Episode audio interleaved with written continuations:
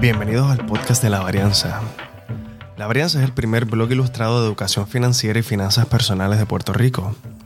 Mi nombre es Jorge Pimentel y en el episodio de hoy te traigo el artículo Cómo hablarle a tus hijos sobre el dinero, originalmente publicado el 11 de agosto de 2020. Puedes encontrar este y otros artículos en mi blog lavarianza.com. Te recuerdo que publico un artículo de educación financiera en mi blog todos los martes, en el cual cubro temas para padres, freelancers, educación financiera y finanzas personales en general. Y ahora sí, sin más preámbulos, vamos al artículo de hoy.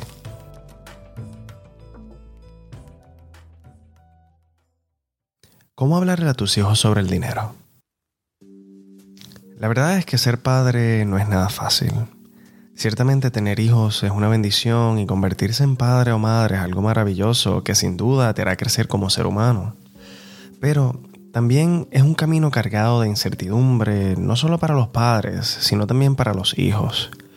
Más aún cuando se están acercando a la adolescencia. Y a medida que se van acercando a esta, hay un tema que los padres evitan tocar con sus hijos. Puede ser por la complejidad o incluso por el miedo. Estoy hablando del dinero. La idea de escribir este artículo donde quiero brindarte algunas claves para que se te facilite la conversación acerca del tema del dinero surgió cuando me topé con un estudio de planificación y progreso, creo que era como del 2014 o algo así, que me reveló el siguiente dato.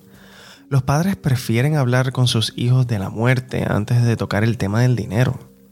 ¿Por qué será? Al hablar con algunas amistades que son padres, entendí que a los padres les preocupa que sus hijos les hagan preguntas que no pueden contestar. Incluso temen que sus hijos se vuelvan materialistas y que comiencen a pedir cosas que por el momento no pueden darles. Si te sientes así en este momento, créeme, no estás solo. Sin embargo, es positivo hablar sobre el dinero, porque es importante que desde pequeños sepan que las cosas cuestan. Por eso es necesario enseñarle valores financieros. Lo primero que tienes que hacer cuando tu hijo te pregunte acerca de dinero es no ponerte a la defensiva. No le contestes, cuando seas grande lo entenderás. Mucho menos asumas que conoces la razón por la cual está preguntando.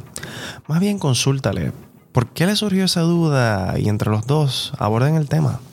Otro consejo que me gustaría darte es el siguiente. No dejes que salga el catedrático en ti. No comiences a hablarle de términos económicos complicados como la bolsa de valores, índices financieros, ni nada por el estilo, porque no contestarás su duda y además probablemente lo asustarás. Trata más bien de contestar directamente lo que está preguntando y explícaselo de una manera que sea fácil de entender. Para ayudarte, porque de eso se trata este artículo, te voy a poner un ejemplo. Hace tiempo, una antigua compañera me contó que se sentía súper incómoda cuando su hijo de 10 años le preguntaba acerca de las finanzas familiares.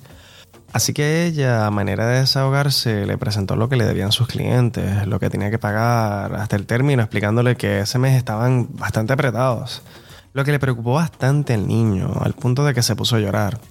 Por eso es importante cerciorarte bien qué quiere saber tu hijo y exactamente qué está preguntando acerca del dinero. No tengas miedo a preguntarle, quizás solo quieres saber algo bastante trivial. La respuesta podría ser bastante sencilla y a él o a ella le podría evitarle preocupaciones innecesarias. Ahora bien, ¿por qué hablarle a tus hijos de dinero? De acuerdo con las nociones que tú le vayas dando acerca de las finanzas, tus hijos encontrarán distintas maneras de vincularse con el dinero.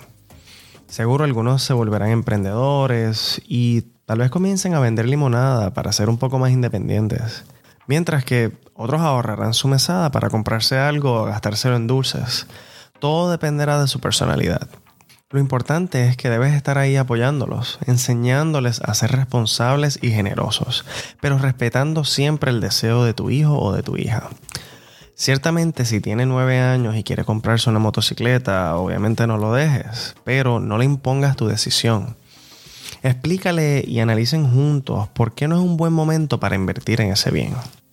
Volviendo a lo del puesto de limonada, no lo menosprecies, porque aunque no lo creas, ese primer negocio de tu hijo o hija puede ser el vehículo para que aprenda la importancia del capital inicial, los sistemas de precios, el mercado y la importancia del mercadeo para promocionar su producto y aumentar sus ventas.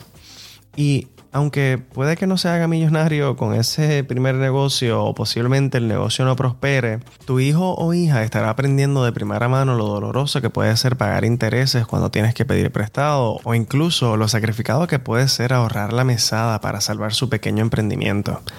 Todas esas lecciones sin duda formarán su carácter para el futuro y le ayudarán no solo a tener una mente analítica, sino también a ser firme con sus decisiones. Créeme, todas las dificultades que puedan aparecer en ese proceso mientras tu hijo o hija se convierte en un microempresario de la industria de la limonada es fundamental. Y lo mejor es que está aprendiendo en un ambiente seguro. ¿Y cuál es tu rol en esta historia? Pues simplemente estar ahí, como su consejero o consejera apoyándole. Demuéstrale a tu hijo o hija que estas experiencias le ayudarán a crecer, es bueno que les hables a tus hijos de desaciertos financieros, como por ejemplo esa vez que trepaste la tarjeta de crédito que tenías a una tasa de interés muy alta y terminaste pagando el triple de lo que compraste, o esa inversión que hiciste sin estar bien asesorado y te salió mal. ¿Y qué decir de la clásica? Le presté dinero a un primo y nunca me lo pagó. Ojo, pero no te quedes solo en lo anecdótico. Explícale que todas esas experiencias te dejaron una enseñanza. Así tu hijo o hija, además de sentirse apoyado por ti, verá que los desaciertos financieros nos pueden pasar a todos. Con tu guía ayudarás a tu hijo o hija a no quedarse estancado y mucho menos avergonzado porque le fue mal en su relación con el dinero. Lo maravilloso de todo esto es que en las finanzas, tanto como en la vida, tanto tu hijo o hija como tú tendrán muchas oportunidades de probar y equivocarse. Solo recuerda, háblale con sinceridad y, si no sabes de un tema, investiguenlo y aprendan juntos.